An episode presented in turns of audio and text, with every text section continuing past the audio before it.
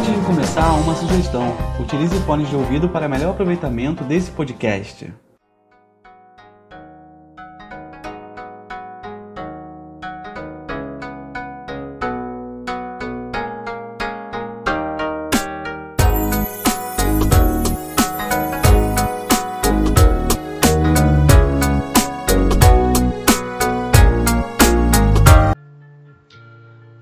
Alicia Lindon e Daniel Ernon no livro Geografias de lo Imaginário, de 2012, imaginação e imagens constituem uma expressão sintética da relação das pessoas com seus espaços.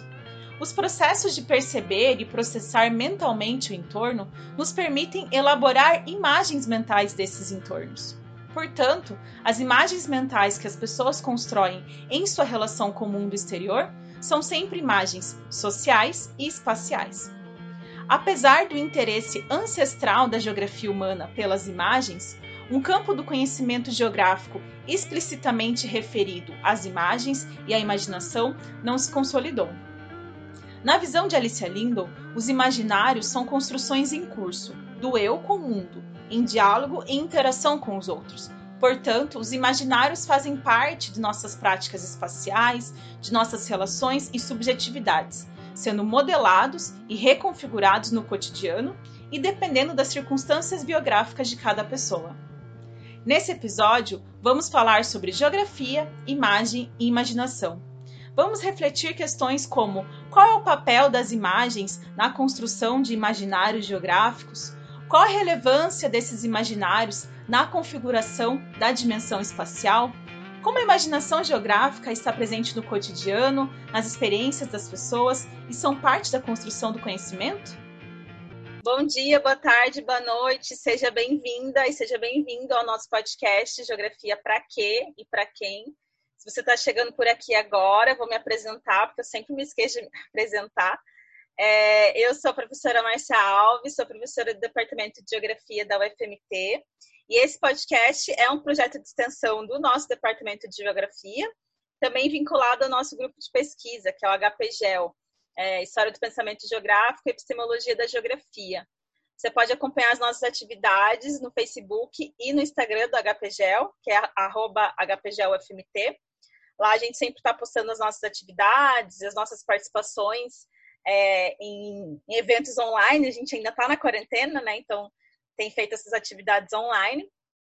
E o nosso podcast, é, como eu comentei, a gente tem feito várias conversas aí ao longo dessa quarentena, é, dialogando com não só pesquisadoras e pesquisadores do nosso grupo, mas também com colegas é, de outras instituições, de outras áreas da geografia, no intuito da gente é, aumentar a nossa rede de diálogo e fortalecer né, os nossos debates em torno dos temas que interessam a, ao nosso grupo, né?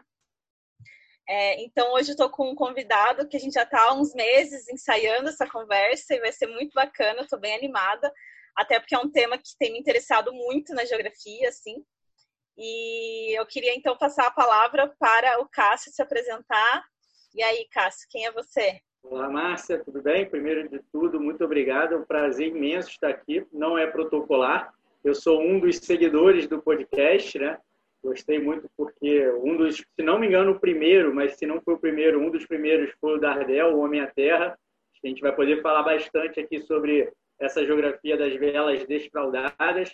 Mas antes disso, então, me apresentando, meu nome é Cássio Novo, eu sou geógrafo, eu fiz graduação, mestrado e doutorado na, na UERJ.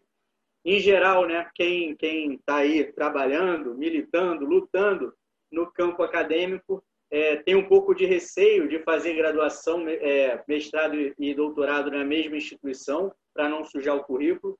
No meu caso, essa escolha foi muito consciente, porque eu já identifiquei que eu queria trilhar os caminhos da geografia humanista e cultural. E aí, lá na UERJ, eu tinha o professor João Batista Ferreira de Mello, na geografia humanista, e a professora Zeni Rosendal, na geografia cultural. E aí eu tive a honra de ser orientado por um no mestrado, né, o João, e a professora Zeni no doutorado, e acho que a gente vai poder conversar um pouco aqui sobre as pesquisas. Bacana, Cássio. É, inclusive, a gente participou recentemente juntos né, do curso de Geografia Psicológica, foi onde a gente se conheceu.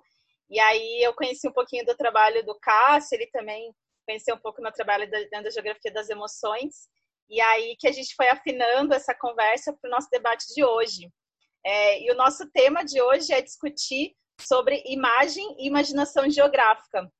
Esse tema de imaginação geográfica tem me inquietado muito nesses últimos tempos, assim. É, eu tenho me debruçado bastante, lendo bastante sobre isso, é, justamente para pensar um pouco de como que as emoções elas se relacionam com a imaginação geográfica, né?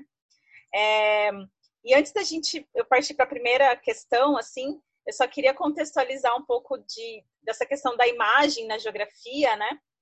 É, recentemente eu li um texto do professor André Novaes que discute sobre o papel visual da geografia, né? É, e também um outro texto do Félix Driver que coloca esse termo, né, geografia visual. E a ideia é a gente pensar um pouco de como que as imagens, né, elas funcionam no processo de produção e difusão do conhecimento geográfico, é, levando em consideração que as próprias representações imagéticas elas fazem parte da estruturação da geografia enquanto é, uma ciência, né? É, isso é muito muito importante assim para a história do pensamento geográfico, mas para a gente pensar um pouco mais essa geografia contemporânea, né? De que forma que as imagens, as diferentes é, veículos de imagem, né? Elas são importantes para a estruturação do pensamento geográfico. Então, de que forma que a gente pode pensar também é, a, a, as imagens, né? É, como parte de, da, da, construção desse conhecimento geográfico e também é, como parte de questionar um pouco se a geografia é, uma, é uma disciplina visual, né? É, e aí, o que, que isso tem a ver com a imaginação geográfica? Que é justamente pensar é, como que a imagem ela é uma via que nos conecta com outros lugares, com outras é, espacialidades, e a imaginação seria um elemento importante que faz essa ponte, né? Que nos conecta, então, é, com as imagens. É, e aí, a primeira questão que eu queria fazer para você, Cássio, é justamente esse, essa indagação que o Félix Driver faz no, no texto dele, é, também nesse texto do André Novaes, que é perguntar se de fato a geografia é uma disciplina visual, né? E aí qual seria o papel da imagem na construção do conhecimento geográfico dentro da sua perspectiva? Então, vamos lá, já começamos muito bem, porque já é um tema que rende muito há muito tempo na geografia, né? E aí deixa eu me posicionar nessa discussão, colocar meu lugar de fala aqui como geógrafo e dizer que eu parto desse meu lugar de geógrafo humanista, quer dizer, sou geógrafo, mas eu percorro aí as sendas da geografia humanista. E eu digo isso, Marta, para que fique bem claro, porque existe todo um campo da discussão sobre imagem representação conectada à geografia que está um pouco distante de onde eu falo hoje. Agora, eu tive o prazer de ter aulas, aulas, né? Eu fiz vários cursos de imagem e representação, inclusive com o professor André Novaes, lá no ERD. Então, assim, foi, foi bem interessante para pensar justamente essas múltiplas possibilidades que num mundo imagético como o nosso, a partir do fenômeno da globalização, como que essa circulação de informação ela se dá fundamentalmente através das imagens e da, do, do entendimento do quanto essas imagens constroem não apenas como você bem falou, Márcia, a questão né, de um sentido geográfico, de um conhecimento geográfico e, evidentemente, como que as imagens, ou a ausência das imagens, elas também constroem o quê? Relações de poder. Então, quando eu mostro alguma coisa de uma determinada maneira, quando eu silencio de um mapa, né, ou quando eu omito uma determinada informação de uma foto, quando eu faço um Photoshop, quando eu utilizo um filtro no Instagram, tudo isso me permite criar discursos discursos visuais dentro de uma sociedade e um mundo de transformação contínua, né? Acho que, acho não, tenho certeza que em algum momento a gente vai chegar nesse ponto da gente pensar o que é modernidade e o que é que a gente está vivendo nesse momento. É uma hipermodernidade? É o fim da modernidade? É o apogeu da modernidade? É uma pós-modernidade? Agora, é importante a gente entender que, pelo menos segundo entendo, e vários outros autores, que a era moderna é o império da visão. E se a era moderna é o império da visão, a imagem ela é estruturante na maneira como a gente se reconhece no mundo e o que a gente faz nesse mundo, seja para influenciar ou seja para a gente ser influenciado. É, Então, isso que você falou, um ponto que você falou que acho importante, é justamente de como que as imagens, é, elas evidenciam coisas e silenciam outras, né? É, e aí o, o Félix Darber fala um pouco sobre isso, é, de como que essa questão da, de pensar a geografia como uma disciplina visual, então, é, de como que a geografia se empenhou em construir é, linguagens e técnicas para capturar né, é, os conceitos geográficos a partir da visão, é, ele coloca da importância de a gente pensar sobre o que observar e como observar, né?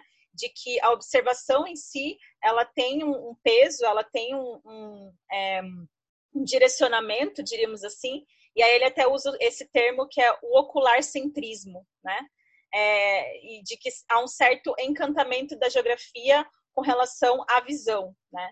Mas eu penso que. E aí, por exemplo, ele traz até o Félix Driver nesse texto, e o André Novaes também, traz um pouco de como que a, própria história do pensamento geográfico ela foi, ele foi estruturado né, a, a partir desse, desse visual, né, a partir dos mapeamentos, da descrição das paisagens, é, enfim, das, das imagens de maneira geral, né? E, e claro que na geografia contemporânea as práticas visuais elas têm sido é, utilizadas a partir de outros meios, que foi inclusive onde surgiu essa nossa questão de trazer essa conversa, né? De como que os filmes, as séries, é, todo esse essa construção imagética dentro de uma dentro da contemporaneidade, dentro da própria geografia contemporânea, é, também constrói é, performances específicas, né? E leituras específicas sobre o espaço. E aí, é, eu queria que você falasse um pouco sobre isso, assim, é, até como eu falei, foi a nossa indagação inicial. Como que você percebe isso, né? Ótimo, Márcia. Se você me permite retornar só num ponto que você passou, é, eu dou aula, também sou professor, e eu recomendo alguma, alguns textos assim que para mim são fundamentais para você ter um entendimento maior sobre determinado campo, inclusive para você falar, bom, não vou seguir por esse campo. Mas se tratando de visualidades, penso que a Gillian Rose é uma mulher que vai tratar muito especificamente dessa questão, né, de como que a imagem circula. Quem, você destacou vários pontos e ficou faltando apenas falar quem vê, quem vê, quem produz a imagem. Então, para quem essa imagem chega, a recepção dessa imagem, e aí trazendo para a geografia, em qual ambiente essa imagem vai ser recepcionada? Qual ambiente que essa imagem vai ser produzida? quais são os fluxos por onde essa imagem circula. Então, acho que a Gillian Road ela é incontornável nessas discussões sobre, sobre imagem. Penso também que tem o Léo Nami, que era professor da PUC, hoje em dia ele está na UNILA, pelo fato de estar na UNILA, né, toda aquela proposta de diversidade da UNILA, o Léo acabou indo para o lado da decolonialidade e recém, muito pouco tempo agora, ele também lança um trabalho bem vigoroso em que se discute a visualidade. Então, quem é que olha? Que corpo é esse que olha? Como se retrata o outro? Então, qual é o colônia? Como é que a gente colonializa o olhar? Né? A produção de sentido das imagens muitas vezes parte antes mesmo da imagem ser capturada ou ser pincelada. E aí a gente já está aproximando, como a gente vai conversar, Márcia, imagem e imaginário.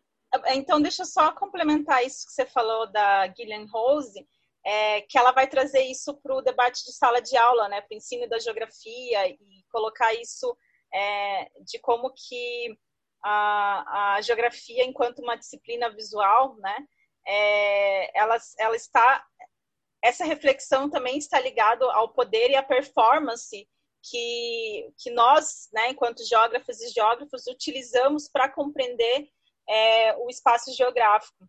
E aí, é, tem uma questão importante sobre o que a, a Gillian Rose também vai falar, é de que o importante seria destacar, né, de que forma que a apropriação dessas imagens elas têm sido utilizadas para a difusão do conhecimento, né? Então, de que é uma tarefa é, empírica de, de pensar sobre isso, mas antes disso é também construir ferramentas conceituais apropriadas para reflexão sobre o, o, a questão visual, a questão da imagem no conhecimento geográfico, né? Então, e até o, o que o André Novaes vai falar é de como que é a gente é, pensar o uso das imagens num contexto de maior consciência e maior criticidade. E aí tem a ver com o meu questionamento que eu fiz para você sobre como que a gente pode pensar os filmes, as séries, né? É, não só do ponto de vista do seu conteúdo, mas as imagens que são construídas em torno disso, é, como uma fonte não só de construção do conhecimento, mas uma fonte crítica é, sobre a realidade. Beleza, então vamos lá. E lembrando, né? Essa outra pessoa aí que eu penso muito importante para a gente pensar a questão das imagens é o professor da UFRJ, Paulo César da Costa Gomes, quando ele vai discutir o lugar do olhar. Então, quando ele vai falar quadros geográficos, ele está posicionando aquele que olha e também aquele que é observado no campo. E aí o Paulo fala muito sobre a questão do olhar geográfico, né? A geografia tem essa potência. A questão do olhar geográfico é algo que a gente tem que valorizar demais. E eu concordo muito com o professor Paulo César nesse aspecto. Ainda que eu parta dele para dizer que a gente não pode se limitar apenas a olhar, porque esse olhar geográfico é olhar e sentir com o corpo todo, é ter esse olhar crítico e pensar sobre aquilo que estamos vendo, quais são os processos em curso, o que é que se cristaliza naquele momento, né? quais são as camadas que a gente tem de vivências em um determinado lugar, na paisagem, na região que a gente está observando. Então, é valorizar o olhar geográfico, lembrando que não é apenas o visual, ainda que o visual seja é, fundamental para nós, geógrafos, e para a geografia. E aí, Márcia, voltando para a nossa questão do, das séries, dos filmes, né? é muito interessante como as, os filmes, as séries, têm maneiras muito mais é, sutis e algumas muito diretas de nos conectar com determinados sentimentos nos conectar com determinadas experiências pretéritas, nos conectar com lugares que sequer conhecemos presencialmente, mas que integram a nossa constelação de lugares. Então, muitas vezes, eu assisto, por exemplo, uma série como Roma, uma série como Vikings, e eu me transporto através daquelas imagens para todo o imaginário que está presente em mim. Então, quando eu vejo uma série como Vikings, que fez tanto sucesso e ainda faz no Netflix, eu me transporto para um lugar especial e aí tem a questão da pessoalidade. Aí eu já venho também no campo da geografia humanista, né? A questão das subjetividades, como elas florescem, como que alguns lugares se presentificam para a gente durante o fluxo das nossas experiências. E o meu autor preferido é o Bernard Cornwell. Ele é um inglês que vai trabalhar nos Estados Unidos, fissurado em mapas de batalha, e ele constrói todo um romance de, com fundamentos históricos e se permite alguns eh, voos né, para tornar a história ainda mais palpitante, mais interessante. Inclusive, uma das séries Vikings que está passando aí na, nesses canais de streaming é baseado no, no, numa série de livros do Bernard Cornwell, que é O Último Reino, The Last Kingdom. Então, quando eu vejo a série, eu automaticamente me conecto com aquilo que eu imaginava em relação aos livros. E isso me traz um sentimento de pertencimento gigante. É isso que me faz recomendar essa série para os meus alunos, por exemplo. É isso que me faz me apoderar dessa série enquanto espectador, mas alguém que se sente tocado. Eu, um sujeito né, que moro no Brasil, do Rio de Janeiro, que sequer fui à Noruega, que sequer fui aos países da a, Escandinávia. Então, que tipo de relação de afeição, pertencimento eu tenho com um lugar que eu não conheço presencialmente, mas faz parte dos meus sonhos, dos meus desejos e, se presentifica para mim nas séries, nos livros, etc. É, Cássio, isso que você trouxe, já antecipou um, um pouco do que eu quero questionar agora, que é justamente pensar como que a imaginação ela pode ser despertada pelo intermédio da imagem, né? É, e aí isso é uma questão importante de que você falou, justamente é, o que você traz, inclusive, na, na sua tese, é de pensar a imaginação como polissêmica, é, desculpa, a imagem como polissêmica, né? É, e, e, de que forma que a partir da imagem ela abre, né, várias é, formas, várias maneiras de entender os contextos de produção, circulação e recepção, né? É, no caso do, do conhecimento geográfico. É, e aí eu queria que você falasse um pouquinho de como que você entende que a, a, imagem, né? Você já falou algumas questões, mas de como que a imagem ela é, ela desperta essa imaginação e aí essa imaginação geográfica. Para falar um pouco disso, Márcia, eu preciso também, é, mais uma vez, dizer da onde eu parto, né? Como eu entendo essa eu no mundo para falar isso. Então tem uma questão ontológica. Eu vou trabalhar na geografia humanista muito com, com aportes da fenomenologia.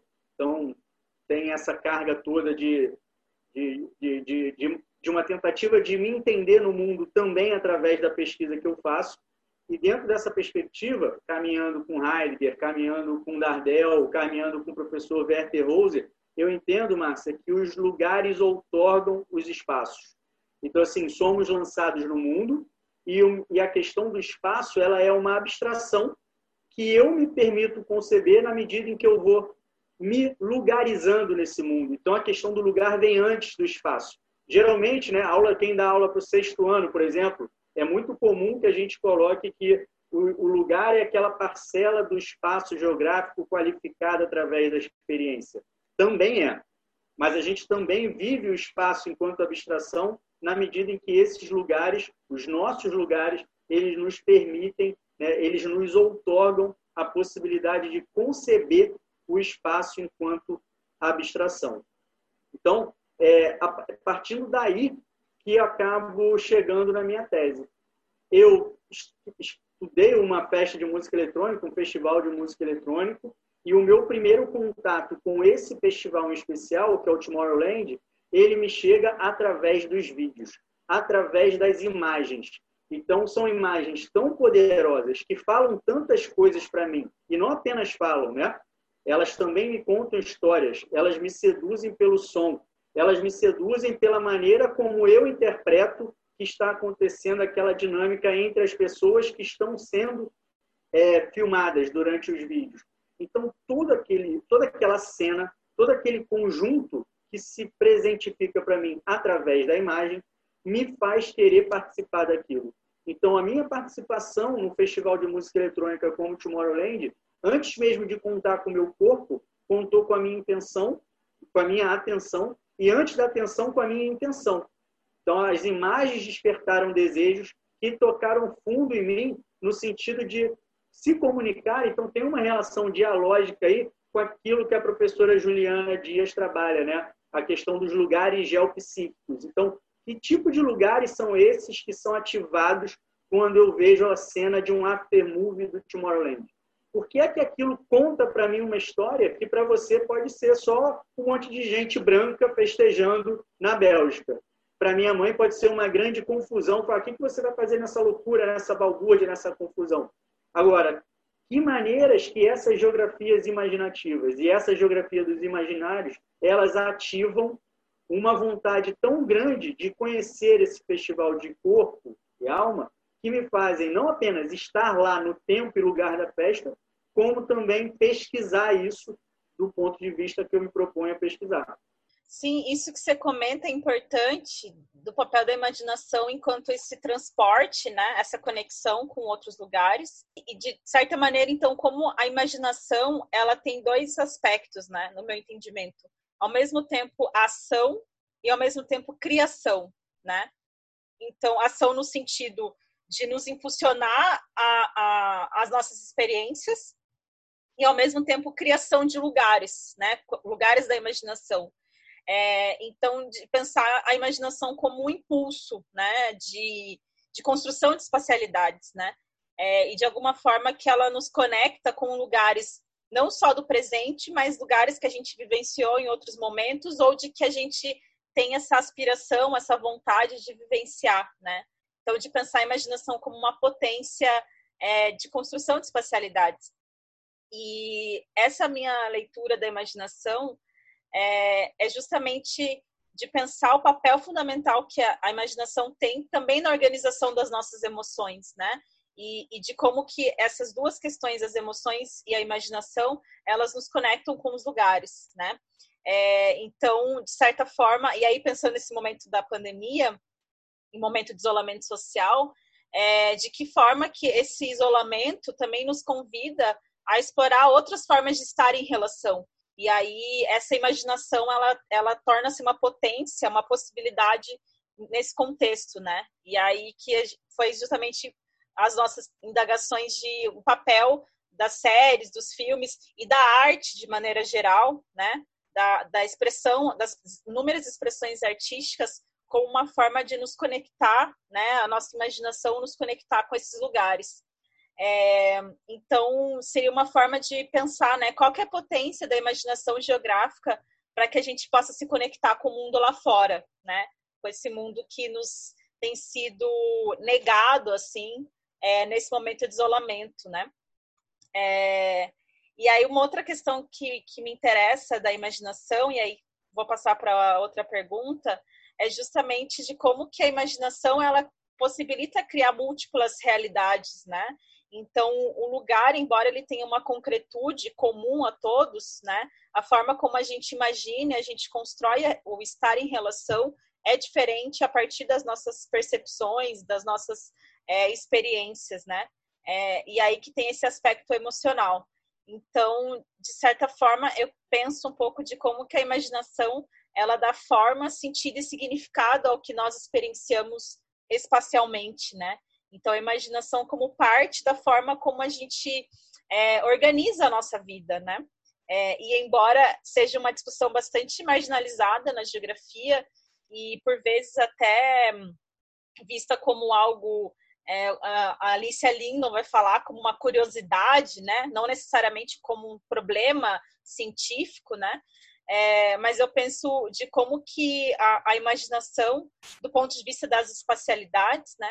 é, elas são uma potência fundamental é, para que a gente possa imaginar os lugares e imaginar a possibilidade de transformação desses lugares, né?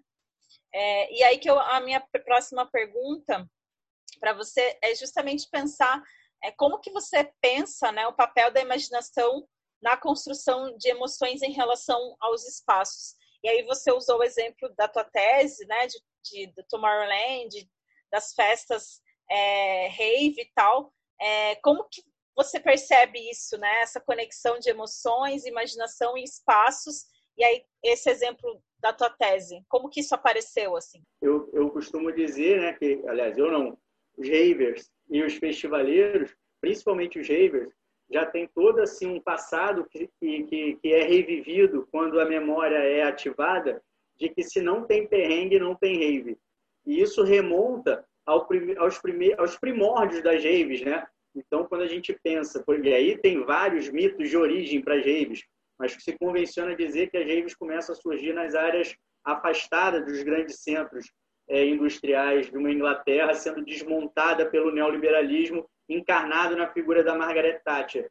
Então, se desmontando o estado de bem-estar social, aqueles jovens né, criados para viver aquela sociedade industrial, eles se veem completamente desesperançados.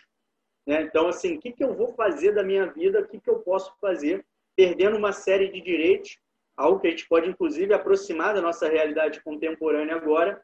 E essas festas, esses ajuntamentos para festejar, eram também no sentido de escapar dessa realidade.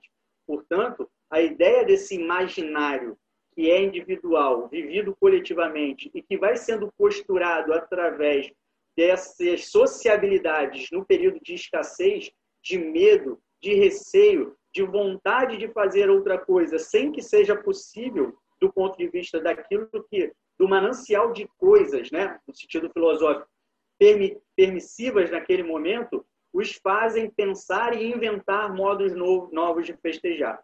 E aí é necessário que a gente pense no contexto espacial também, né? Porque aqui eu estou falando temporal, mas o contexto espacial em que isso vai acontecer. Então, essa sociedade transviada, esses jovens, então, passam a oferecer grande risco para a sociedade que está se tornando cada vez mais conservadora. Essas festas, então, começam a ser sinônimo de jovens que vão se drogar ou para práticas hedonistas completamente desarticuladas com um mundo que se quer construir a partir do neoliberalismo e dessas transformações. O esvaziamento do, do, do significado político dos sindicatos, né? o desmantelamento da, das sociabilidades dos torcedores hooligans nos estádios, que são muito agressivos. Então, o que fazer com esses jovens? Em paralelo, a gente está falando isso na década de 80, a gente tem o fenômeno da globalização se difundindo, e aí as imagens, junto com as sonoridades, estão sendo difundidas de uma maneira muito mais acelerada. E olha só como é que é importante a ideia da imagem e do som através né, de equipamentos e tecnologias eletrônicas que podem ser moduladas, podem ser transformadas de acordo com o interesse de quem está ali por trás né, ajustando, e elas vão ser recebidas em diferentes contextos, mas organizadas através de ideologias comuns. Quando eu vou dizer ideologia, eu posso pensar, por exemplo, uma ideologia que é tão cara a quem festeja música eletrônica hoje, até hoje em dia, que é a ideologia plur. Ela significa em inglês, né? Peace, Love, Union e Respect. Então é paz, amor, união e respeito tem a ver com o Woodstock, tem a ver com essas primeiras raves e vai sendo disseminada ao longo do tempo em um processo de difusão dessas festas, que vão caminhando cada vez mais, Márcia, para o, para o entendimento, para serem abrigadas como festival, justamente para escapar dessa onda negativada né, de jovens que se drogam e que são alienados e que não querem nada da vida. Essa prática escapista, portanto, vai se transformando também numa prática escapista, mas ligada a um consumo de luxo dentro do contexto de uma era da experiência. E hoje nós vivemos a era da experiência, né? Nós experienciamos tudo, tudo agora é venha viver a experiência de alguma coisa. O, o colégio oferece experiências. Por outro lado, se eu vou para o entendimento do Jorge La Roça Bom Dia, o que, que é experiência nesse mundo onde tudo acontece? Experiência é aquilo que me acontece quando tudo está acontecendo. Então, aquilo que me toca, aquilo que me transforma de alguma maneira, passa a se constituir experiência em mim, para mim. E isso pode me transformar. E aí, mais uma vez, eu retorno para a questão das imagens. Quais são as imagens que me tocam ao ponto de me transformar? Logo, o Festival de Música Eletrônica, como o Tomorrowland e tantos outros, ou a própria Rave, os estímulos visuais para te conduzir até a festa, eles são armadilhas sensoriais. Eles estão o tempo todo te instigando a conhecer, se você não conhece, aquele universo fluorescente de coisas que derretem, de, de letras que você não decifra muito bem, de pessoas que dançam de um jeito esquisito uma música que você nem sabe se é um barulho ou se é uma música. E quando você passa a frequentar esses festivais, tem um tempo e um lugar, né, para rave, festival, você começa a encontrar determinados sentidos para tudo aquilo que está acontecendo naquele determinado contexto. E aquelas imagens que te atraíram para lá de um determinado jeito, conforme essa experiência acontece, como eu disse, você vai se transformando, essas imagens também passam a contar outras histórias para você. E você se percebe parte dessa história que está sendo contada. Então, o meu corpo na rave, ele é ao mesmo tempo uma paisagem acontecendo, e aí, por exemplo, né, para quem trabalha numa perspectiva fenomenológica da geografia, tem o livro do Jean-Marc Bess, em que ele coloca a, a paisagem como um acontecimento. Então, ele retira o artigo a paisagem, ou seja, aquilo que eu olho, aquela paisagem, e ele coloca o verbo, a, a, a paisagem, do verbo haver. A paisagem. Está acontecendo a paisagem. E a festa é essa consumação da paisagem em um determinado lugar com aquelas pessoas que se reúnem para festejar. É, Cássio, essas questões que você colocou me, me faz retomar a leitura da, da Alicia Lindell sobre a questão da imaginação na geografia, que é o que ela fala de, de que o imaginário elas são construções em curso, né?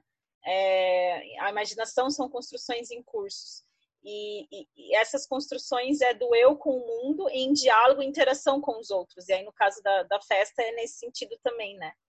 E, e para Alice é lindo, é a partir disso, a partir desse diálogo, dessa interação, é que é possível a gente compreender a subjetividade espacial, né? Os processos de percepção e compreensão do espaço. E aí é isso, de que forma que uma experiência como uma festa como essa né, ela revela exatamente isso, subjetividades, percepções e compreensões de um determinado espaço em torno de uma festa específica, né? É, a Alicia Lindon fala, então, de, da necessidade que a gente tem de reconhecer a questão da imaginação e dos imaginários é, como parte também de um problema epistemológico na geografia, né? e como parte também da própria configuração da dimensão espacial do social, né, e da vida cotidiana. Então, de que a imaginação ela está aqui, ela está acontecendo, né? É, e aí ela fala também de, de como que a gente pode pensar é, a imaginação como parte do que ela chama de espacialidades multidimensionais, assim. É, então, pensando a imaginação como uma potência analítica das problemáticas espaciais, né? É, então, isso eu penso que é, é importante é, de pensar a imagem e imaginação na geografia como essa potência de análise dos processos espaciais, né? É, dos inúmeros processos espaciais. E aí, uma questão que você falou e que me fez pensar também, é de quando a gente coloca né, a geografia como uma disciplina visual, na minha leitura, a gente precisa ter uma crítica sobre isso, né? Porque se em algum momento a disciplina é, se estruturou dentro de uma, de uma, da visão, né? E essa visão não só no sentido da visão é, do que a gente enxerga, da, da, capacidade biológica de enxergar, mas no sentido do olhar também, né? De, de como que a geografia também é, se estrutura enquanto uma ciência que olha para determinadas coisas e fecha os olhos para outras, né? É, então, de como que a gente tem que pensar também é, de que essa experiência do cotidiano, essa subjetividade espacial, ela não é alimentada apenas pelo olhar, né? É alimentado pelos nossos múltiplos sentidos sensoriais. E aí, quando você traz o exemplo da festa, é isso, não é só é, o, o, olhar, né? Mas é o, a música, é a vibração, né? É, os cheiros que estão acontecendo, várias coisas. Então, quando ela coloca a imaginação como um problema epistemológico, eu penso que esse problema epistemológico é também a gente questionar é, de que será que a nossa disciplina ela deve ser unicamente, exclusivamente assentada numa, numa construção imagética sobre o espaço, né? É, e aí a questão da cartografia, por exemplo, das próprias representações espaciais, para a gente colocar isso em debate, né? Como é que você percebe isso? Muitas, muitas é, questões instigantes, né, Márcia? Quando você fala do processo de institucionalização da geografia, é necessário que a gente relembre que a geografia também esteve olhando para as disciplinas ao redor. E dentro desse contexto de era moderna, né, do caminho que as demais disciplinas trilharam para serem reconhecidas enquanto ciência, a questão da visão e desse cientista que se afasta do objeto, que está de jaleco, que consegue observar o fenômeno, reproduzi-lo no laboratório, validá-lo, criar leis universais, é aquilo que confere o status de que aquilo é ciência. Então, a geografia, essencialmente generalista, ela vai buscar maneiras de se aproximar de outras ciências para que ela também se enxergue e que seja, seja vista como mais uma dessas ciências com cunho científico validada pelos seus pares. Então, até essa metáfora de como a, geografia vê os outros e, se, e é vista, também ajuda a entender esse movimento de hipervalorização dos aspectos visuais para a geografia, o que é válido, é, é importante. E como você bem falou, Márcia, é necessário que a gente problematize. A própria Alicia Lindon, né, eu, vou, eu, eu utilizo ela também, e vou utilizando Bachelard, eu vou fazendo, vou tentando trazer vários elementos para o diálogo em função dessa imaginação que ao mesmo tempo criadora e reveladora dessas espacialidades e das lugaridades. Enquanto, Márcia, você ia falando sobre a multidimensionalidade, sobre a necessidade da gente ir além da visão, mas apoiados na, na visão, valorizando a visão, então, eu posso mostrar para vocês, por exemplo, no, no, meu festival, quando eu comprei o primeiro ingresso para ir para o Tomorrowland no Brasil, eu recebi esse saquinho aqui. E tinha escrito né, em inglês, porque também tem a questão né, de, de guerras culturais e hegemonia da língua e tal. Então, ó, Unlock Divine Happiness. Então, eu recebi esse tipo de coisa, tinha um cartãozinho. Então, olha como é visual. E essa é a experiência antes de ir para o evento, mas eu já tenho a minha atenção capturada, porque eu gastei um dinheiro forte para ir nisso daqui, né? E aí, beleza, o que, que eu recebo dentro desse, desse envelope? Uma chave.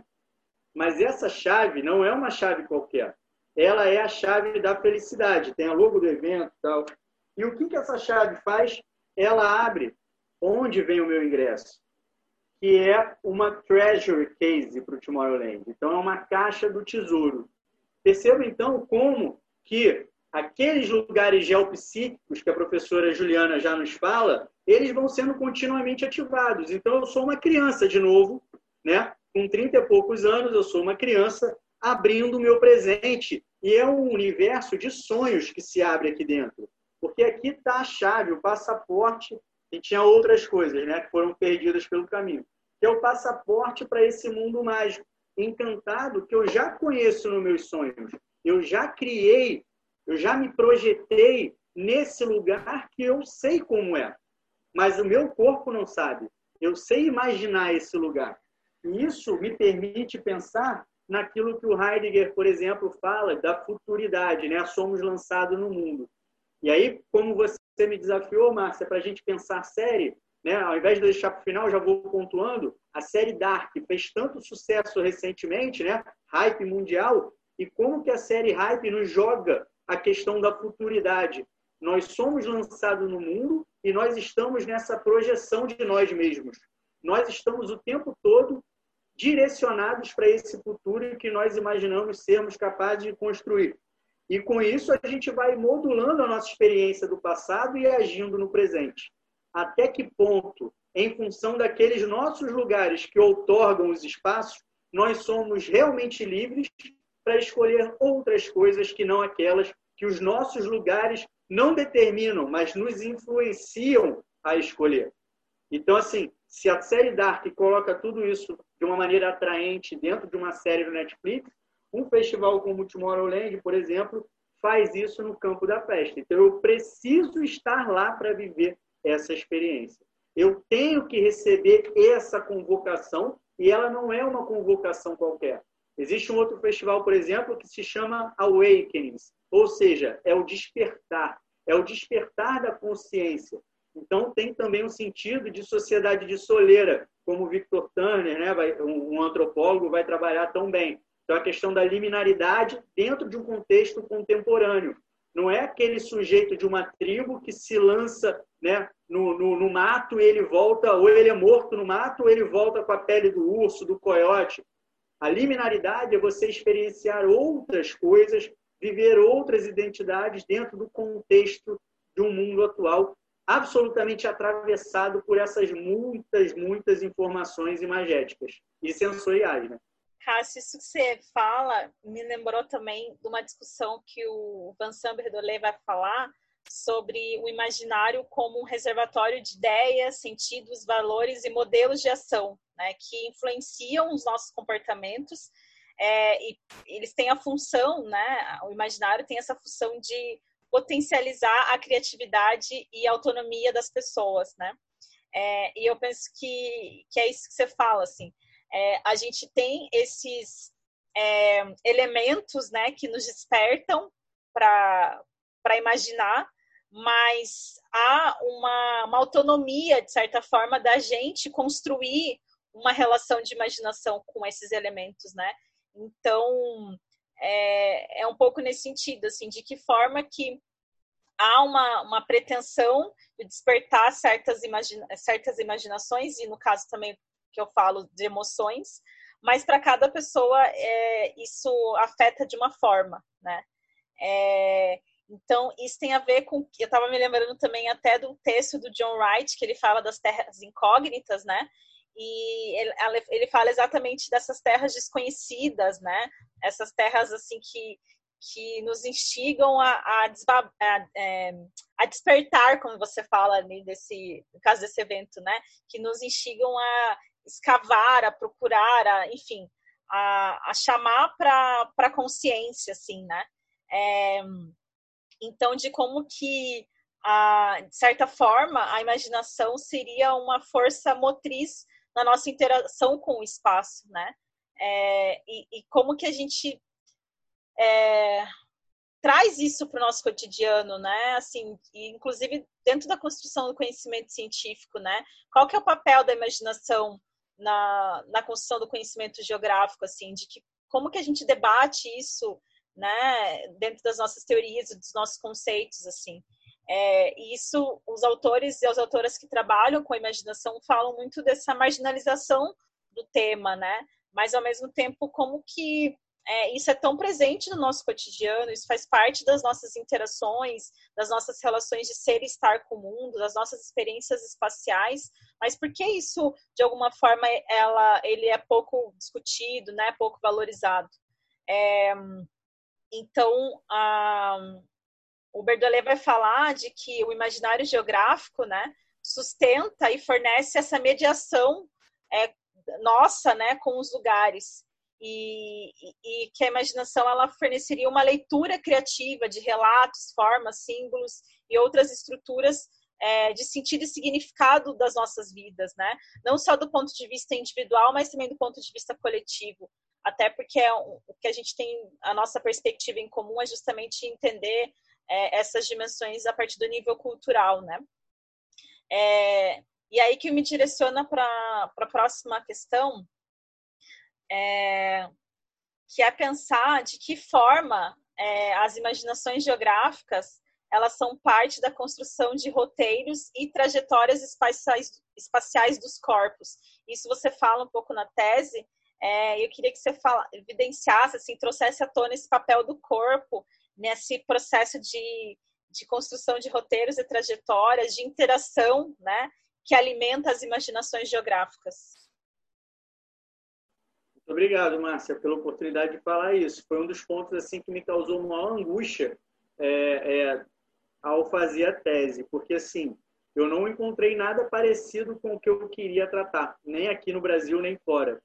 E, e isso é bem desesperador, né? Quando você está numa tese de doutorado sobre algo que você gosta. Acho que quando é algo que você gosta, você se policia ainda mais, porque você fica o tempo todo preocupado de estar muito contaminado por tudo aquilo, né? E aí, o que, que eu procurei para superar ou para encaminhar essas questões, Márcia? Eu tentei criar algumas conexões para eu me manter, de alguma maneira, é, é, respaldado dentro do que eu enxergava como os recortes necessários para o meu trabalho. E aí, por que, que eu digo isso? Eu criei uma correspondência entre roteiro e imaginação. Então, se eu tenho um roteiro, eu estou ali imaginando os lugares onde eu vou. Eu estou imaginando como vai ser o meu desempenho no espaço. Qual vai ser a minha performance no espaço. Então, isso é muito presente em festivais. E aí não precisa ser um festival de música eletrônica. Se você vai no Lula Palusa, se você vai no Rock in Rio, se você vai num pequeno festival de música da sua cidade, se você vai num festival literário, você tem ali né, o line-up num festival de música eletrônica, mas você tem ali um encarte com a ordem cronológica dos acontecimentos. E aí já nos permite pensar a questão do tempo. Então, o tempo cronológico, esse tempo linear, objetivo, mensurável, ele ajuda a organizar, ele permite que o festival aconteça. No entanto, o tempo do acontecer festivo é o tempo cairológico, que está inscrito no cronológico, mas ele é aquele que te transcende, é, é o tempo da vivência intensa de alguma experiência. Então, ele é subjetivo. Você não sabe se durou cinco minutos ou seis horas. Você se deixa levar pela emoção, e aí, emoção, você sabe muito mais, inclusive, explicar do que eu, né, Márcia? Então, assim, e aí voltando para a questão do roteiro. Então, no roteiro, eu posso até projetar que eu vou viver a experiência, mas eu não posso saber. Quando eu vou para um festival como o Tomorrowland, que você tem diversos palcos oferecendo dezenas de atrações ao mesmo tempo, em diferentes né, lugares, diferentes espaços. Então, para onde ir? Eu tenho um roteiro que é aquilo que me guia, que tem a ver com as minhas imaginações sobre o que seria o meu festival. No entanto, um festival como o Tomorrowland e tantos outros né, fenômenos do nosso mundo contemporâneo, eles são um bombardeio multissensorial. E uma vez que você intencionalmente se disponibiliza para estar ali, vivenciando intensamente aquela festa, você pode, assim como eu, se permitir ser afetado por tudo que acontece.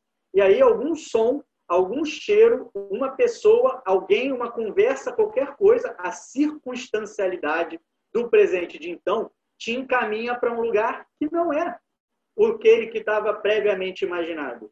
Então, o seu corpo ele está com a sua existência no presente tomando decisões. Ele é um corpo agente. A sua existência está corporificada e ela está sendo afetada pelo aquele meio, pelo aquele ambiente. Tem toda uma atmosfera, como o arquiteto Norbert Schultz né, vai, vai nos ajudar, que nos afeta profundamente.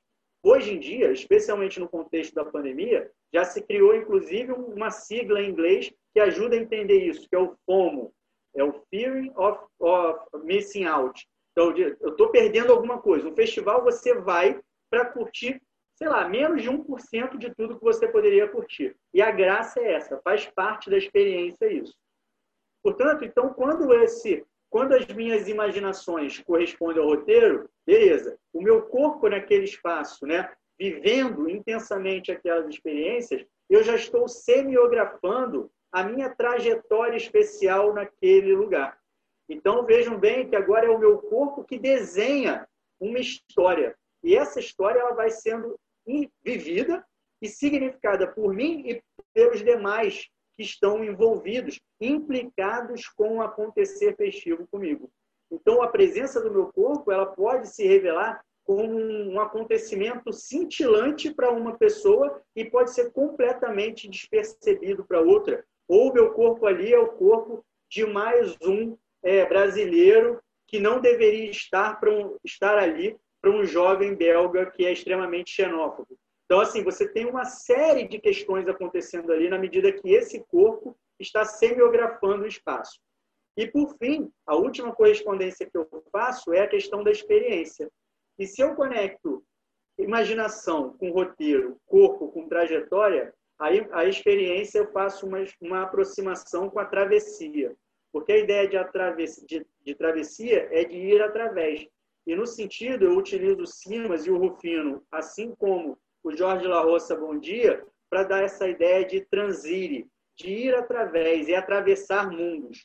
E eu só posso atravessar os mundos, Márcia, quando eu, enquanto sujeito que sabe que sou sujeito, né? então é uma questão ontológica, esse meu ser festivaleiro e pesquisador, ele se disponibiliza para o trânsito, para fluir pelo festival, e também para o trânsito, para que eu possa me envolver, me implicar com o fenômeno. E dessa maneira, então eu atravesso para um outro mundo. O que o Sartre, por exemplo, vai fazer, vai falar dessa abertura para o mundo, é o afrouxar da consciência.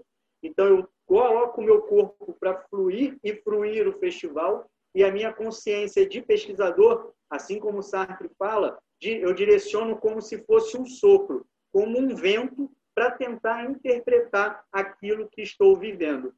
Então, é, é bem diferente de uma, de, uma, de uma abordagem materialista. É bem diferente das maneiras mais tradicionais que a gente aprende geografia no, no, na escola especialmente na universidade.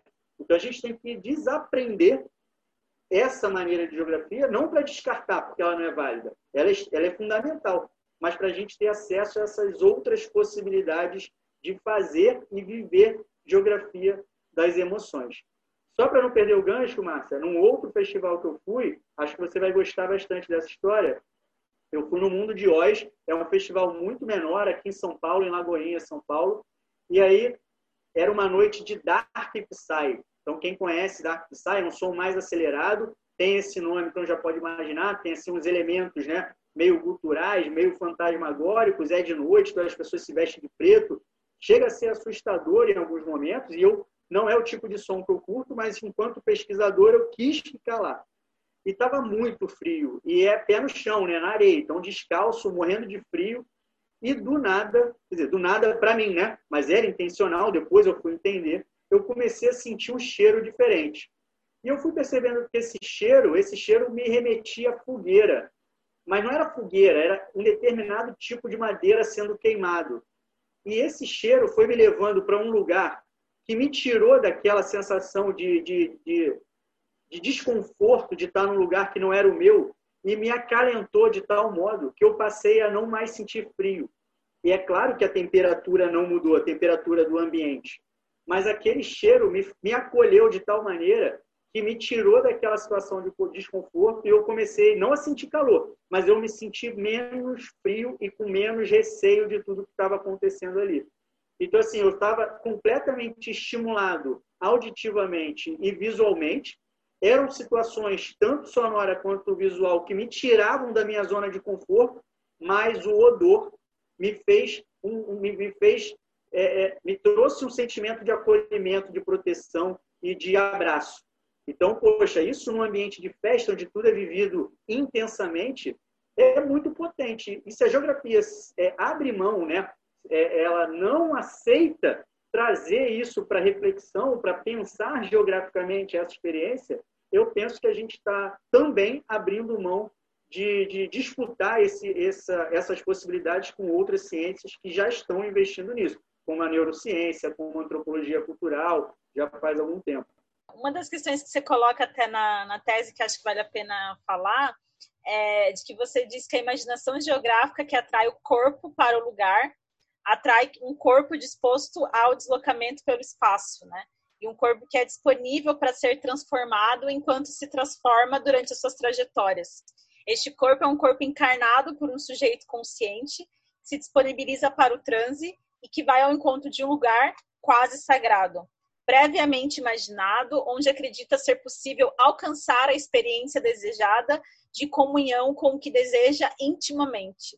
É, eu, eu penso que essa essa parte né, da sua tese é, retoma o que eu comentei anteriormente de pensar a potência que a imaginação geográfica tem para a ação, para o deslocamento, para a construção de espacialidades, né? É, e muito nesse sentido de é, do que eu tenho, dos elementos que me são é, presentes, assim, mas daquilo que eu almejo, daquilo que eu quero, né? E aí tem até um, um, um artigo da professora Lucelena Gratão, que eu adoro, assim, que ela fala sobre temos o direito de, é, de sonhar na geografia. E aí eu fiz a, uma reflexão sobre temos o direito de imaginar na geografia, né? É, porque eu penso que é um pouco isso, assim, de que forma que é, a gente talvez nos, nos, é negado, assim, dentro da estruturação da, do pensamento geográfico, essa, essa coisa de imaginar, né? Inclusive de imaginar lugares que nem sempre eles existem, né? É, eu vejo isso muito trabalhando com narrativas, né? Como eu trabalho muito com narrativas, assim, nas minhas pesquisas, é, uma coisa que eu reparo, às vezes, é, nessas trajetórias, nesses deslocamentos, e, e como eu trabalho com temáticas urbanas, né? É, às vezes as pessoas vão para um lugar assim, relatam sobre aquele lugar, mas aquele lugar nem existe mais. Ela só existe na cabeça, na imaginação dessa pessoa. Um lugar da infância, um lugar né, que a pessoa morou, uma casa que nem existe mais, mas a pessoa vai até o lugar, né, fala que é, é uma casa, né, onde eu morava e tudo mais, mas a casa nem existe mais, as coisas mudaram completamente, mas isso é ainda alimentado pela imaginação, que conecta o, o, diferentes temporalidades, né? Como você comentou. É, então, de que forma que e aí você fala isso, né? De pensar a imaginação como uma coisa que antecede, pavimenta, auxilia e acompanha as experiências individuais e coletivas, né? É, mas aí esse é o meu questionamento de que de que forma que a, a imaginação ela de fato está presente na nossa produção geográfica contemporânea, né? É, e aí isso me conecta até com a questão dos mitos, né? Das experiências míticas. Quando a gente pega, por exemplo, é, comunidades tradicionais, quando a gente pega cosmovisões, né? Distintas desse é, dessa visão eurocêntrica, dessa visão ocidental, a gente vê o quanto que essa esse universo mítico, por exemplo, o, o papel da imaginação nesse né, na estruturação desse universo de quanto eles é, essa essa imaginação ela é direciona essas comunidades, né? E ao mesmo tempo é, faz esse papel que você fala de comunhão, de interação, de acolhimento, né? De, de formar uma, uma, uma amálgama mesmo disso, né? É, então, isso é uma questão que eu penso, é o que você falou de qual é o papel da imaginação como abertura, né? Como possibilidade de enxergar diferentes formas de estar em relação com o espaço, né? E de construir o espaço. E aí que eu, vou direcionar para a última pergunta, que é em termos práticos, né? Como que a geografia pode dialogar com outras áreas para pensar as potencialidades da imaginação? E aí a minha questão, será que é pela via da arte? E a gente comentou sobre séries, filmes e tudo mais, né? Então, é, diferentes expressões artísticas. Então, será que é pensar a imaginação em diálogo com a arte? Vou começar por aqui, voltar e tento retomar. Sem dúvida alguma, não vejo como não ser pela arte. Retomando um pouquinho só, Márcia, quando você falou geografia em movimento, eu fiquei muito feliz, porque nessa ideia de abertura para o mundo, eu citei o Sartre né, na, na nossa conversa, mas eu utilizo também o Simas e o Rufino, quando eles vão falar da pedagogia das encruzilhadas. E eu trabalho a dimensão exusíaca, e Exu é movimento. Portanto, a questão da abertura, a fresta na festa, é esse alargamento de mundo que eu miro, então tem uma questão visual, mas também tem o penetrar. Quando eu penetro na festa, nessa perspectiva existencial, eu estou impregnando aquela festa de mim.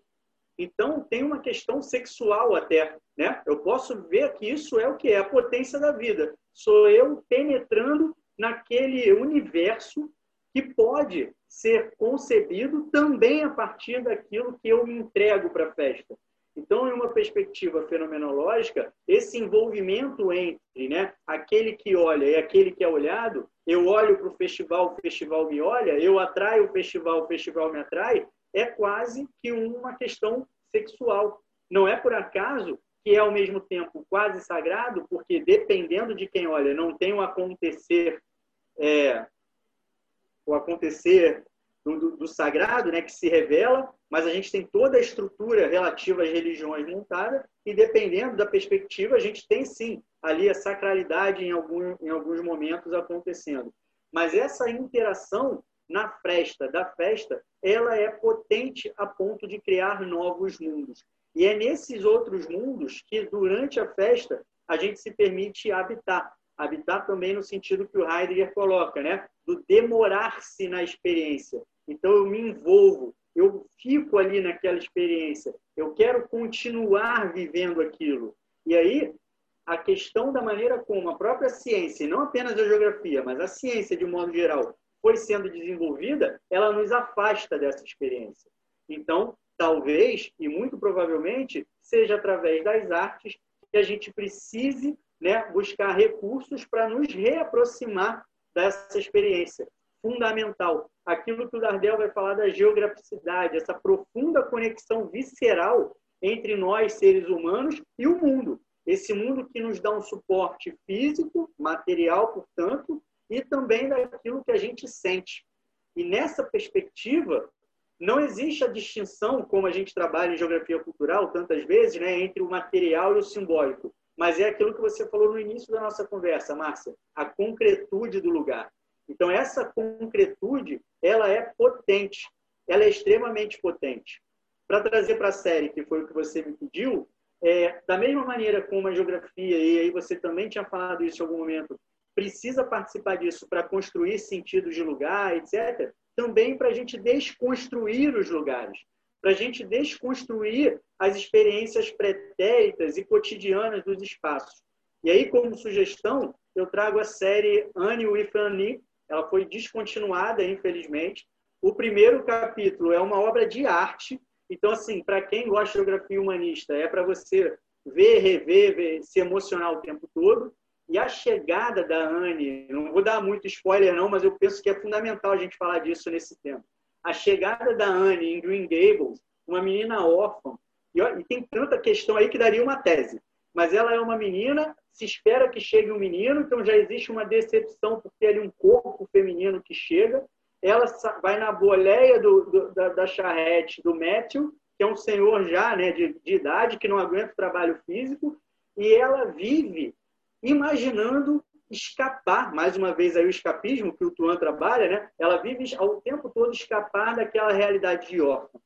E aquele, e aquele percurso, portanto, a trajetória do Matthew de volta da, da estação ferroviária para Green Gable é algo do corriqueiro para ele, são lugares do cotidiano para ele.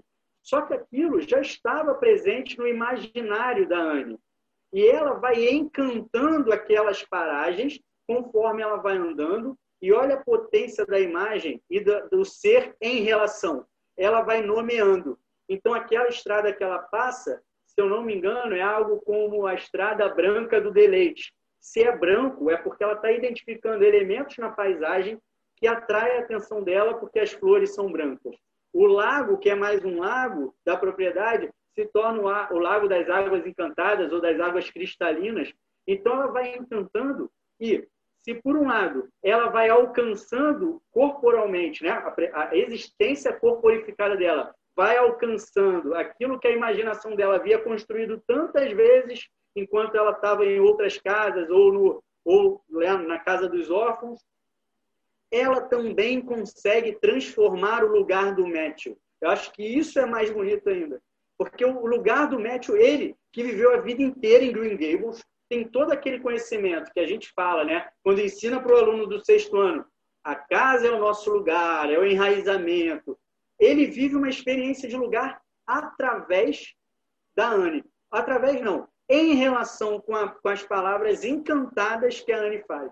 E quando ele, enfim, rompe a versão dele por não aceitar a presença daquela menina, ele começa a enxergar ele no mundo, o mundo de uma maneira encantada. E ele já chega o quê? Transformado em Green Gables. Ele já chega ali, e a série vai mostrar, que aquela primeira viagem, travessia, movimento, exusíaca, aquela exusíaca viagem, transformou o Matthew, transformou a relação entre os dois, transformou todo mundo. E aí eu acho que a série trata muito dessas travessias que vão ocorrendo. Eu acho que essa série ela é muito potente para a gente pensar tudo isso que a gente falou, ô Márcia, em termos de imaginação, do corpo que vive experiência e como essa, é, como essa imaginação ela é continuamente pensada, repensada e influencia presente, passado e futuro. Eu sou completamente apaixonada por essa série e não sei se você soube, rolou até uma petição pública, acho que foi a maior petição pública de todos os tempos, assim, para que a, a, série seja retomada, né? Mas é, até era uma das minhas indicações, assim, e, e, a série tem essa, essa questão da imaginação, assim, é, é, incrível, né? É uma coisa. E é o mais interessante é ver como que é, é, todo o universo que a Anne constrói, né, a partir da sua imaginação, da sua espontaneidade. Ela é uma, uma criança muito espontânea, né? Muito criativa. É, de como que isso nos toca, mesmo mesmo sendo do universo adulto, assim, né? É, a gente consegue e interessante a gente consegue perceber a própria transformação da história da Anne em função do que ela imagina, né? A gente vê fala esse com, avanço. Fala com os nossos lugares geopsíquicos, né? Para a professora Juliana ficar feliz.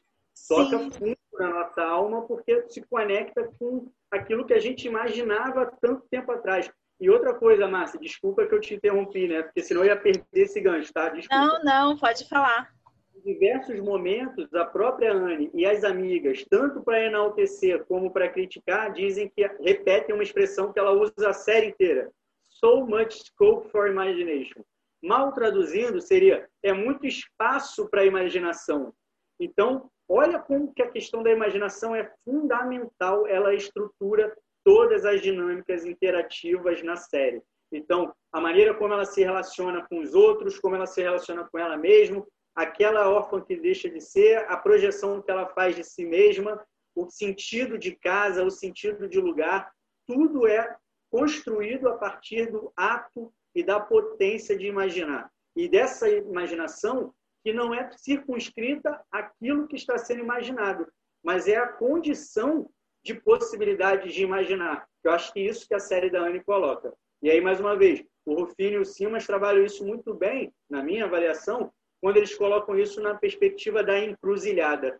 Como esses muitos caminhos que se encontram no lugar e no tempo e te oferece o quê? Um campo infinito de possibilidades.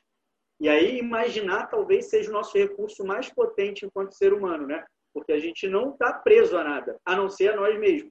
Então, para a gente imaginar futuros possíveis, imaginar passados diferentes daqueles que aconteceram e escolher no presente, como Sartre fala, né? Nós somos condenados a ter a liberdade de escolher a cada instante. Então, o que é que a gente vai fazer com essa imaginação? Sim, e aí você me lembrou até de uma questão, é, pensando as séries, né? É, de uma série que eu, que eu tenho assistido que é muito interessante de como que estimula a imaginação é visual, mas é, nos estimula uma imaginação gustativa, que é uma série chamada Street Food e que se passa é, é América Latina, né? é, e uma outra que é, na, é, chama Rota do Taco, que é sobre a questão do taco, né, da comida mexicana, de como que é, ela acontece assim no México, todo o processo histórico e como que em cada lugar tem uma forma de fazer, tem um tipo de ingrediente que é utilizado e tudo mais. Então é um pouco nesse sentido também de como que é, essa imaginação é, geográfica ela é não só do, do, que a gente vê, né, mas também do que a gente imagina que vai comer, do que vai sentir é, é, muito engraçado porque toda vez que eu penso sobre imaginação geográfica associada aos lugares, eu sempre me lembro do no filme do Woody Allen, né, que é o Midnight in Paris. Eu é, sempre tinha na minha imaginação aquela Paris, né? No início do filme é, são vários, assim, várias é, situações de Paris. Então, Paris quando está chovendo, Paris quando está calor e frio e não sei o que, tá, tá, tá. Isso sempre soou na minha imaginação, assim, né? Quando eu fosse conhecer Paris, eu imaginei que seria dessa forma. E eu não sei se eu já comentei em outro episódio do podcast, mas enfim, vou comentar. É, e aí eu lembro que quando eu fui para Paris, a minha ideia era ir com a, a, a playlist do filme, né, andando pela Champs-Élysées.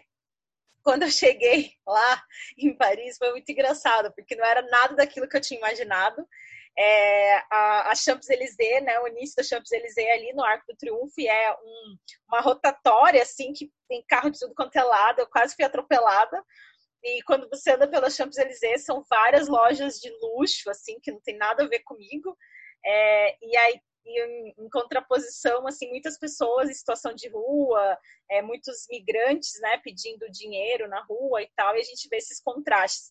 Então, assim, a imaginação que eu tinha de Paris é, foi por água abaixo, né? Então eu estava associ... associando uma ideia de Paris não só do Woody Allen, mas do próprio Fabuloso Destino de Emile Polan, aquela imaginação de uma Paris, né? Super romântica, e quando eu cheguei lá, não é bem assim, né? É, isso é muito interessante também, de também com a nossa responsabilidade em construir expectativas, né, a partir da nossa imaginação, é, e de alguma forma se frustrar com isso, e isso também vai é, influenciar na nossa percepção sobre os lugares, né? É, então, isso tem muito a ver também no, no papel de pesquisa, né? Quando a gente está se debruçando sobre as pesquisas. É, mas então, só voltando, a gente falou sobre a arte e tudo mais, mas eu queria que você só comentasse de que forma que você pensa é, que a geografia precisa dialogar com outras áreas do conhecimento para trazer à tona essa potencialidade da imaginação na construção do conhecimento geográfico. Eu penso que a literatura é um caminho importante. Perfeito. O, Márcia, é, na verdade, eu acho até que a geografia já faz, e já faz há muito tempo. A questão é que a gente, né, nós geógrafos, nós que já temos essa noção e aqueles que ainda não possuem, tem que valorizar mais esses trabalhos que já criam essas pontes com outras ciências. Então, geografia e literatura, a gente já tem aí estudos consistentes, temos professores que trabalham isso há muito tempo. Nós temos, por exemplo, a própria, a própria, a própria e aqui até rendendo uma homenagem, né, a professora Lívia de Oliveira, que traduziu o Tuan, e aí, poxa, tem tantos é, é, orientandos e parceiros, né, que ao longo da sua linda trajetória na geografia foram se encaminhando para tratar esse tema de geografia e literatura, geografia e música, então, Geografia e Música também oferece esse campo tão fértil para a gente pensar a música e os lugares, a música e, e, as paisagens, a música e os encontros.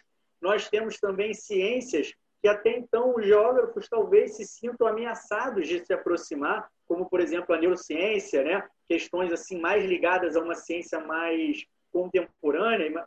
E fora do Brasil, isso já tem uma aproximação maior. Então, por exemplo, na Austrália, na Suíça, a gente tem geógrafos que trabalham mais diretamente ligados com esse tipo de, de ciência, que ela é mais tecnológica no sentido de estar tá na vanguarda daquilo que está sendo produzido em ciência. Se a gente vai trabalhando na ciência mais entendida como ciência, né? laboratorial, de teste, de muito investimento é, financeiro, aqui no Brasil mesmo, e aí trazendo até para o campo que eu estudo das festas, nós temos um dos principais e mais respeitados pesquisadores do mundo quando o assunto é sonho, e sonho é imaginar, sonho é manipular imagens, Sonho é criar, entender a sua vida a partir das imagens que chegam, né? que se presentificam para você, que é o Siddhartha Ribeiro. Então, a gente pode investir mais no Siddhartha Ribeiro para a gente entender essa. E aí, a gente está falando desse campo de ciência que é validado como tal. Temos também nesse campo de ciência validado como tal, né? mais laboratorial, mais com jaleco. Temos o Steve Ryan, que vai fazer uma série de pesquisas com neurotransmissores, de que modo que a imagem pode ser é, é, processada, quais são as sinapses que acontecem no cérebro, quais são as imagens que isso gera, e aí por que, que a geografia não se aproxima para a gente interpretar a, a, a, as questões espaciais relativas aos lugares e a essas experiências que ocorrem. Eu vejo aí vários campos. É, e aí a, própria arte que ela tensiona o tempo todo esses lugares comuns e essas relações de poder, né? Hoje a gente já tem, inclusive, se transformando aí num grande embate dentro da área científica de uma pretensa e talvez e eu concordo também, né, de uma é, é, vulgarização ou do não, do não do não cuidado, por exemplo, com o que é decolonial e aí estudar, se aprofundar naquilo que é decolonial de verdade, esses mergulhos mais profundos, para a gente repensar a visualidade, os regimes de visualidade, a maneira como a imagem pode e deve ser problematizada dentro da própria geografia. E entender que a geografia que a gente faz muitas vezes também é uma geografia repleta de preconceitos, de modos de oprimir, de exclusões, de ausências, por mais que a gente se policie para que não seja. Então, eu vejo que existem aí vários campos importantes. Diálogo com série, né, com essas manifestações mais contemporâneas, rede social o tempo todo, como que a gente pode pensar a geografia a partir de memes. Então, eu tento, por exemplo, com meus alunos, é, pensar a questão da geografia, da, da, da, geografia através dos memes, como que um meme sintetiza, como que o meme pode, por exemplo, dar conta de um recorte é, espacial, temporal específico. Vejo aí vários caminhos. É um campo muito vasto para a gente percorrer e penso, sem dúvida alguma, que as artes elas nos desamarram. E é importante que a geografia se desamarre. Para finalizar aqui o que eu estou falando, né, o Sartre ele liberta de uma certa maneira o, o, a filosofia um pouco mais recente aí quando diante do Russell, né, que era um cartesiano de origem, era um matemático de origem, o Russell faz uma fenomenologia transcendental e o Sartre parte para o existencialismo e ele coloca a consciência como um sopro. E aquilo que acontece, né, o mundo é aquilo que tem fora de nós. Não por acaso para o Sartre, a, a obra-prima dele é o ser e o nada. Então, dentro nós não temos nada. Nós somos tudo fora de nós. Então, o mundo é fora de nós. E onde está a nossa imaginação? Não é dentro da nossa cabeça, da nossa mente. É fora.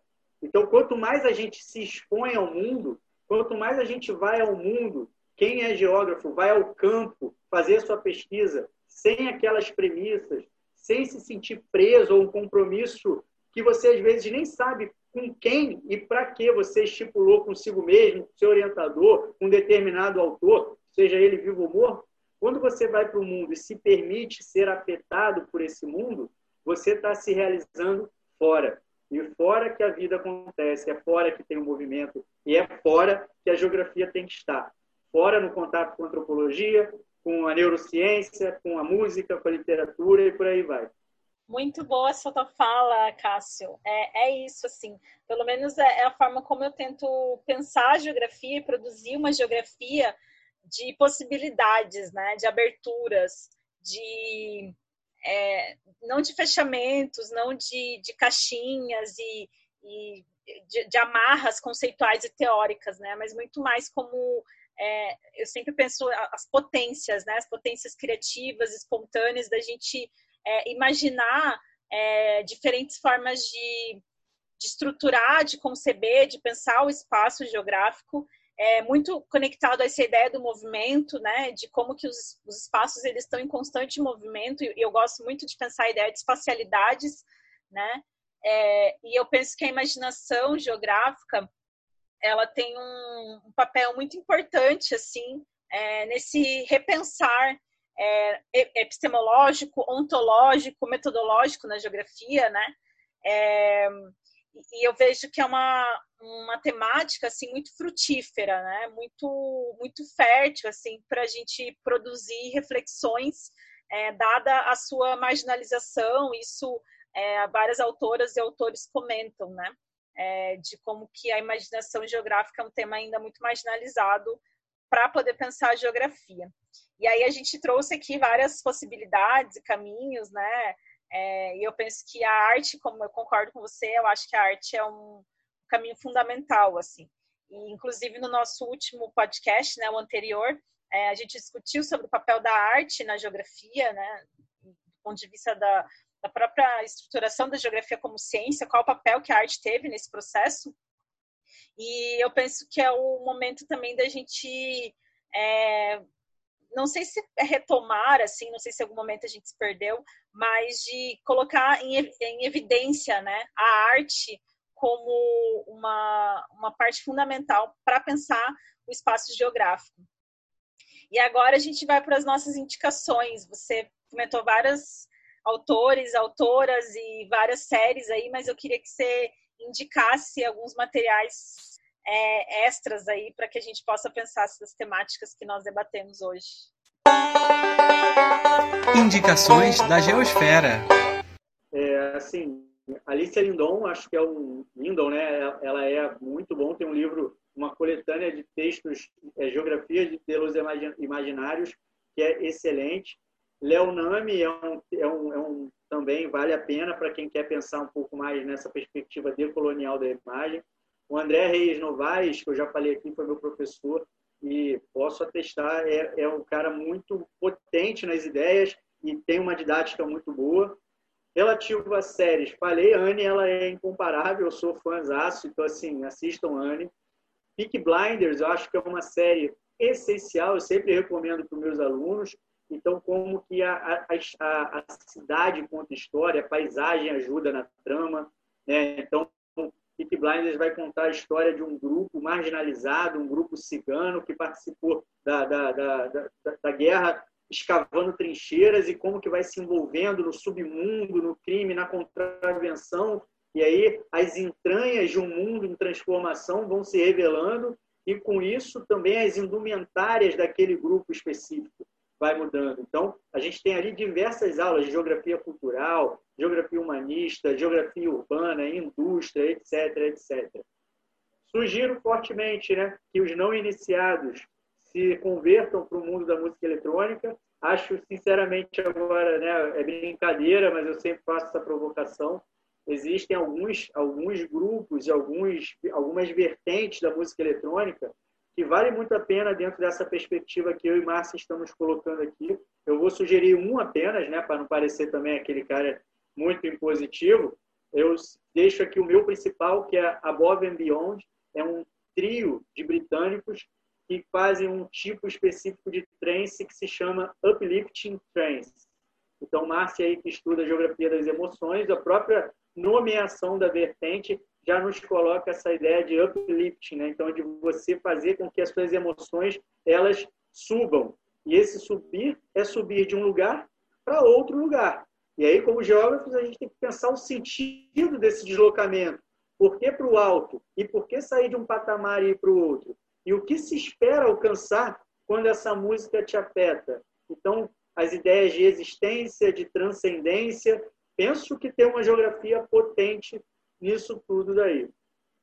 Para estudar e ter um, um, um entendimento mais amplo e depois fazer esses mergulhos, penso que a série de livros do NEPEC vale muito a pena, de geografia cultural. Eu sou nepequiano, eu vim lá do NEPEC, conhecer que seja, mas assim, o NEPEC tem uma história incontornável na geografia cultural e os livros dão dão, oferece assim, caminhos de entrada para diversos temas. Então, tem lá geografia e música, geografia e literatura, geografia e imaginação. Então, eu vejo aí como uma importante, um importante caminho para entrar. E aí, alguns trabalhos mais recentes. A própria Márcia Alves trabalha Geografia das Emoções, a professora Juliana com lugares geopsíquicos e vários outros aí que são instigantes também. Ai, Cássio, obrigada pelas indicações. É, fui pensando em várias aqui também, mas eu queria indicar é, dois livros uh, que eu acho que é importante também sobre o tema. É, um que é Introdução aos Pensadores do Imaginário, é um livro organizado pela Nirma de Azevedo e pelo Helber Scofano, de 2018. E é muito interessante porque traz filósofos que discutem a imaginação, e o Cassirer, né, que é o filósofo que eu pesquiso, é um deles mas tem outros, né, que discutem é, o papel da imaginação se configurou como uma, uma inquietação assim filosófica. Então acho um livro muito bacana e muito a linguagem muito didática assim. É, e aí assim nesse momento da quarentena eu tenho pensado muito a imaginação pela via da literatura, né? É, de como que a literatura ela nos transporta para lugares tanto lugares que existem como lugares que não existem, né? Entre aspas, o não existir, né? Então eu tenho pensado muito a, a imaginação é, geográfica conectando com, com alguns autores que eu tenho lido da literatura. É, estou até organizando um artigo sobre isso, né? Dentre vários que eu estou lendo, assim, alguns clássicos que eu estou lendo nesse momento de quarentena, como Gabriel Garcia Marques, Jorge Armado, Fernando Pessoa e tudo, o Guimarães Rosa. É, mas um que eu queria indicar nesse momento, assim, e pensando no contexto onde eu tô, é o Manuel de Barros. É, tem um livro, um dos últimos livros que ele escreveu, que chama Menino do Mato, é, que eu acho que é um livro muito importante para imaginar o que, que é esse Pantanal, o que, que é esse lugar né, que o Manuel de Barros é, cresceu e viveu, essa, esse, naquele momento, um único Mato Grosso, né? Ele nasceu aqui em Cuiabá e depois foi para é, para Campo Grande e, e como que é, a gente pode imaginar esse Pantanal do Manuel de Barros a partir do, desse livro Menino do Mato, né? É, em especial nesse contexto em que o Pantanal está morrendo, é, o Pantanal, é, cada dia aqui em Cuiabá, é, o céu sempre está é, com fumaça, né? É, a gente tem sentido aqui em Cuiabá esse Pantanal morrendo. E, e talvez o Manel de Barros, em, daqui a alguns anos, seja uma fonte de imaginação do que foi o Pantanal, né?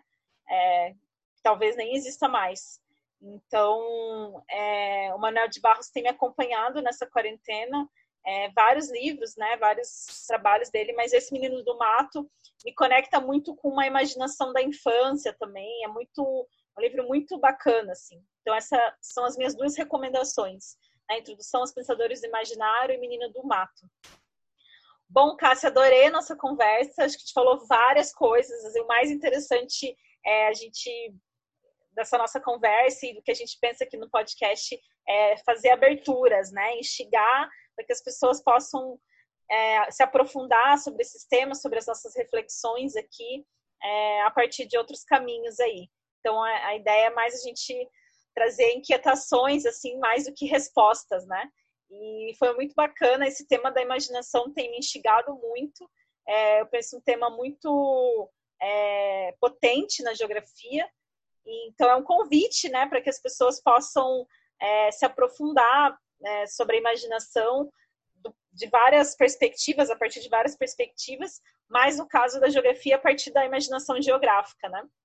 Então, queria muito agradecer a tua participação em nome do nosso grupo de pesquisa também. Foi muito bom esse diálogo. É... E é isso. Quiser dar uma última palavrinha? É, Márcia, eu que agradeço muito. Tava, realmente confesso que eu já estava imaginando há muito tempo esse encontro, já que a gente vem trocando ideias, né, sobre tudo isso. Já me lugarizei aqui diversas vezes, mas é sempre bom quando, a, quando o nosso corpo e a experiência alcançam o que foi imaginado. Como você sugeriu livros, eu, eu não posso deixar de recomendar dois assim que são muito importantes para mim. Um é O Homem à Terra do Dardel. Eu penso assim que é uma obra que você cada vez que você lê você enxerga coisas diferentes, você sente coisas diferentes. Tem um livro que é fora da geografia, mas é muito muito interessante para pensar também a questão da imagem, que é a Educação em Terreiros da professora Estela Guedes. Ela é uma professora de, da parte de educação da UERJ que ela vai trabalhar o cotidiano dos terreiros e a metodologia dela, ela vai desenvolvendo, tirando foto das crianças do terreiro e pedindo para as crianças desenharem o que elas imaginam. E aí o terreiro, né, ela, ela vai descobrindo que a escola é o espaço de, de, de exclusão, de opressão, e o terreiro de invenção de mundo. E aí, mais uma vez, voltando para a questão da arte, né, Márcia? Então, quando a criança desenha um orixá e ela faz um monte de cruzamentos, a própria criança. Então, como a arte, a gente fala de arte como se fosse a arte dos, dos, dos grandes nomes, né? Da pintura, a arte da criança no terreiro, a arte do nosso aluno na escola, nossa arte, quando a gente rabisca alguma coisa.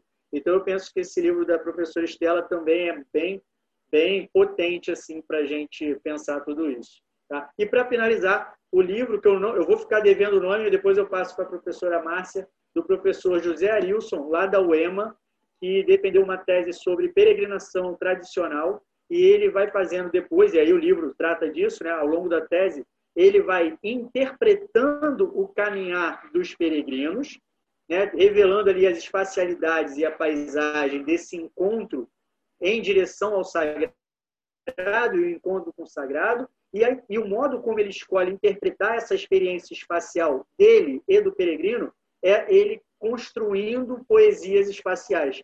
E agora ele publicou isso na forma de um livro. Então, assim, para quem está pensando imaginação, literatura e essas aberturas, né, esse para fora, como a Márcia falou, recomendo conferir a, a produção do professor José Arilson, lá da UEMA.